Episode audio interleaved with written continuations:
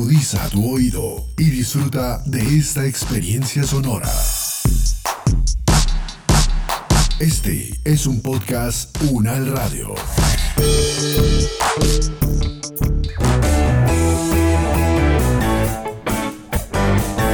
Salud Unal, contigo. Escuchar, aprender y compartir información de calidad sobre bienestar.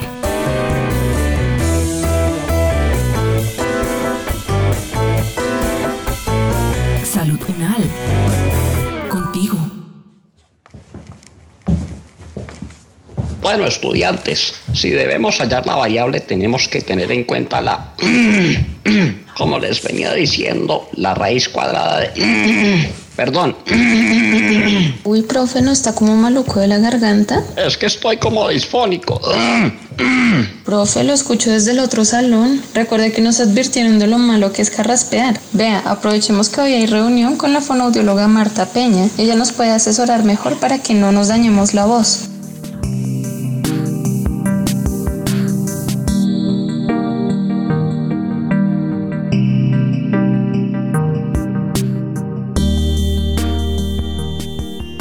Buenos días, doctora Marta. Gracias por venir a ayudarnos con los cuidados de la voz. Doctora, hoy el profesor Eduardo ha estado carraspeando un poco. Recuerdo que usted nos mencionó que no era muy bueno hacerlo. Ante la pregunta de por qué es malo carraspear, yo pienso primero en que es un comportamiento al que históricamente se le ha cargado muy fuerte, es decir, se le ha eh, relacionado de forma directa con lesiones tipo nódulos o pólipos en los pliegues vocales que se suelen salir en la zona en donde hay mayor contacto entre los pliegues vocales y mayor vibración. Pero esto no es cierto. ¿Por qué? Porque ese comportamiento, que es un, un, un restregamiento, llamémoslo así, y una fuerza, se da principalmente en la parte posterior de los pliegues vocales. Y esto suele suceder y entonces lo más importante aquí va a ser pensar el por qué la persona está sintiendo esa necesidad de carraspear o de aclarar la garganta. Y aquí entonces es bueno que identifiquemos si es una sensación de resequedad, de resecamiento en la zona que hace que haya una, un aumento en la percepción de que la secreción es más espesa y entonces tengo que limpiarla y carraspear o si tengo una sensación de cuerpo extraño. Entonces allí es importantísimo identificar por qué la persona está sintiendo eso, por qué siente que debe hacer un esfuerzo para carraspear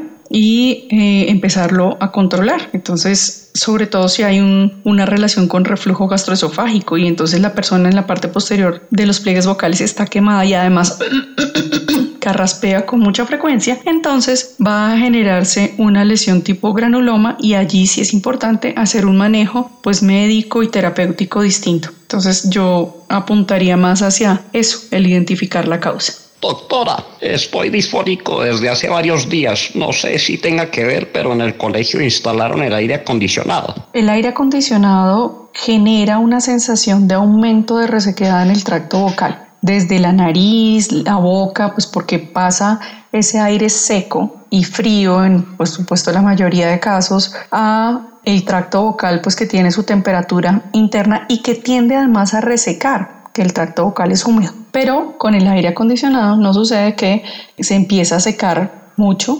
y genera la sensación de aspereza, de eh, sensación de tener que estar pasando con más frecuencia saliva y puede llevar a generar un mayor esfuerzo eh, fonatorio, porque como me tengo que resecar, la viscosidad en, la vibración de los pliegues vocales pues no es tan buena, puedo generar resequedad.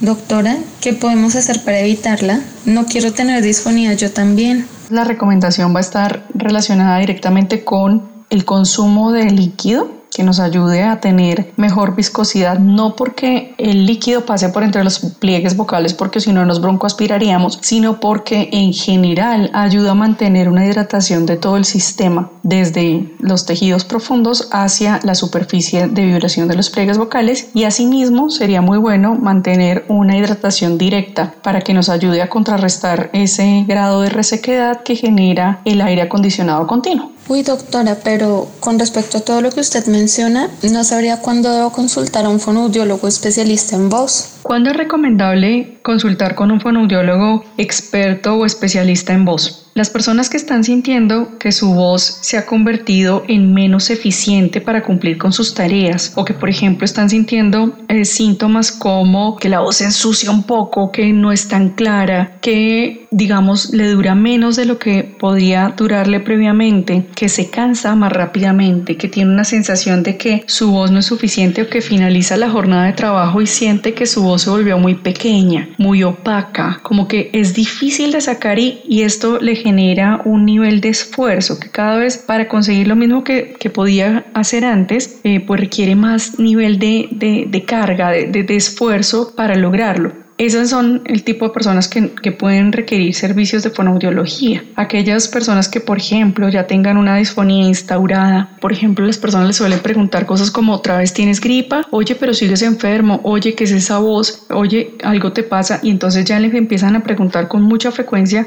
qué es lo que está pasando con tu voz. O las personas que requieren y que por su uso vocal de gran impacto y de gran demanda, de gran exigencia, pues requieren un entrenamiento mayor en el manejo de su voz. Piensen, por ejemplo, actores, locutores, presentadores, los docentes, que requieren entrenarse porque su trabajo depende pues casi que 100% de su, de su uso vocal, de su manejo de la voz, eh, de poder manejar y expresar todas las ideas, pero además todas las emociones a partir de la voz. Entonces, este grupo de personas pues van a ser los que requieran el trabajo de un fonoaudiólogo dedicado, experto, con conocimiento, con actualización y que esté a la vanguardia en el trabajo vocal y en las tendencias y en el cuidado de la voz. Qué interesante. Aprovecho para preguntarle también cómo puedo saber si una persona está haciendo uso vocal. El abuso vocal se ha reconocido y, durante muchos años se les decía um, esos comportamientos que se han denominado como fonotraumáticos y que eh, se asociaban directamente con, con esfuerzo, con comportamientos que podían generar un golpe, un trauma en los pliegues vocales. Hoy en día pensamos mucho más en cuál es la tarea que está haciendo o cómo está cumpliendo con esa demanda vocal la persona. Entonces, si yo tengo en mi trabajo un nivel de uso vocal y quizás empiezo a sentir que cada vez soy menos eficaz, soy menos eficiente para cumplirlo, pero que además para poder cumplirlo cada vez siento que puedo empezar a generar mayor nivel de esfuerzo, puedo estar ante una, un signo de cansancio vocal, de fatiga vocal. Entonces, más que pensar en los abusos vocales que nosotros estamos realizando, es importante pensar en cómo me siento frente a mi tarea vocal cuál es el nivel de esfuerzo, el nivel de cansancio, el nivel de mm, efectividad que yo siento que tengo frente a lo que tenía antes. Y ahí ya empezamos nosotros a, darnos cuenta si quizás estamos desarrollando o no un problema vocal ya sea de tipo funcional, es decir, que, sienta que no funciona igual que antes, que mi cuerpo, que, mi, que mis sistemas vocales no funcionan igual que antes, o que definitivamente mis características de voz cambiaron tanto y mi nivel y mi respuesta frente a las tareas vocales es mucho más baja o muy inferior frente a lo que solía ser. Y entonces allí tenemos que pensar siempre que es el momento de consultar, que no podemos permitir que esto se vaya convirtiendo en un continuo y que permanezca en el tiempo. Doctora, ¿y qué puedo hacer para superar la disfonía? ¿Será que puedo recuperarme del todo? ¿Puedo seguir dictando clase?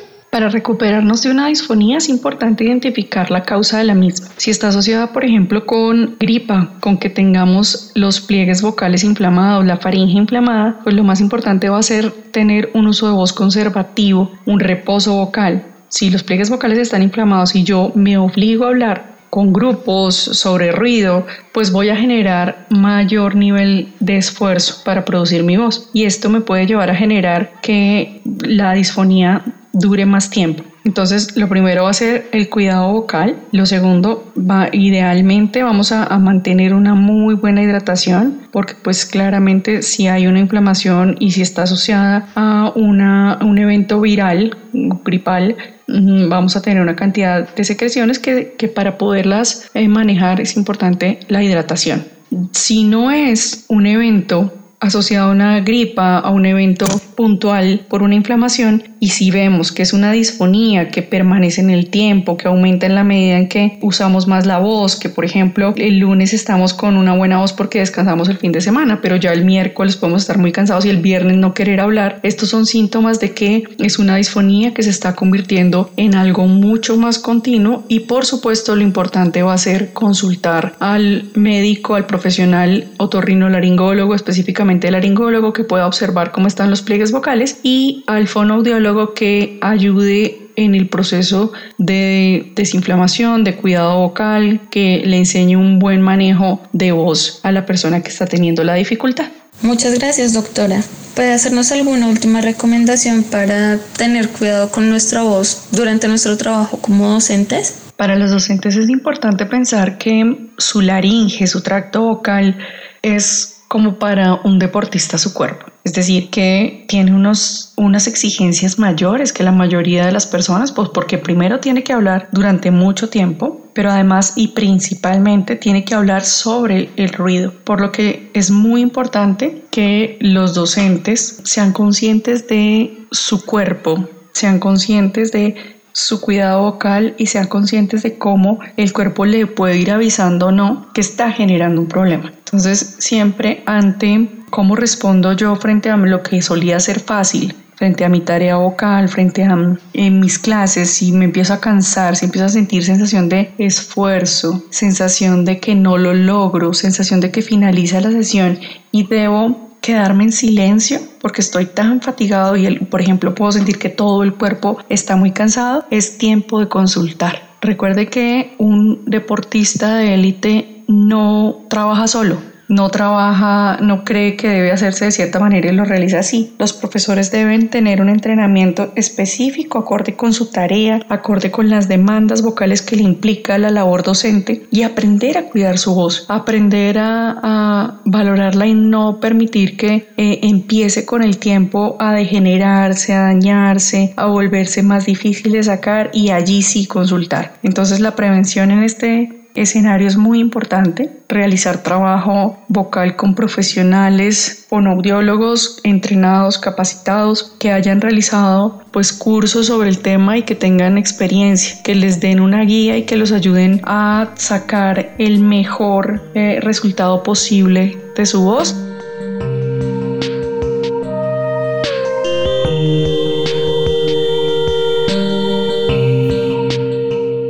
Es el momento de que cada uno desde sus hogares aporten el cuidado de su salud y de su comunidad. Es tiempo de sumar.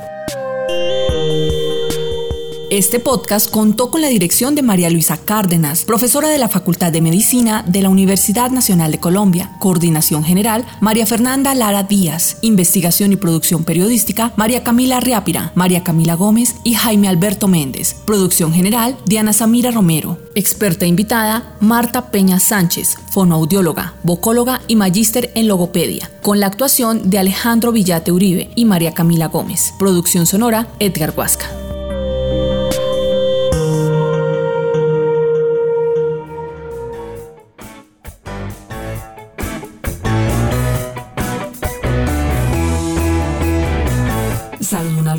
Es una producción de la Facultad de Medicina de la Universidad Nacional de Colombia en alianza con UN Radio.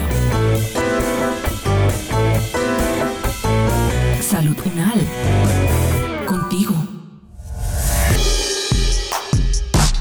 Opiniones aquí expresadas son de entera responsabilidad de sus autores y solo comprometen a los realizadores de este podcast. No representan necesariamente el pensamiento de la UN Radio ni la posición oficial de la universidad. Este y otros podcasts en nuestro sitio web podcastunradio.unal.edu.co. Universidad Nacional de Colombia, proyecto cultural, científico y colectivo de nación.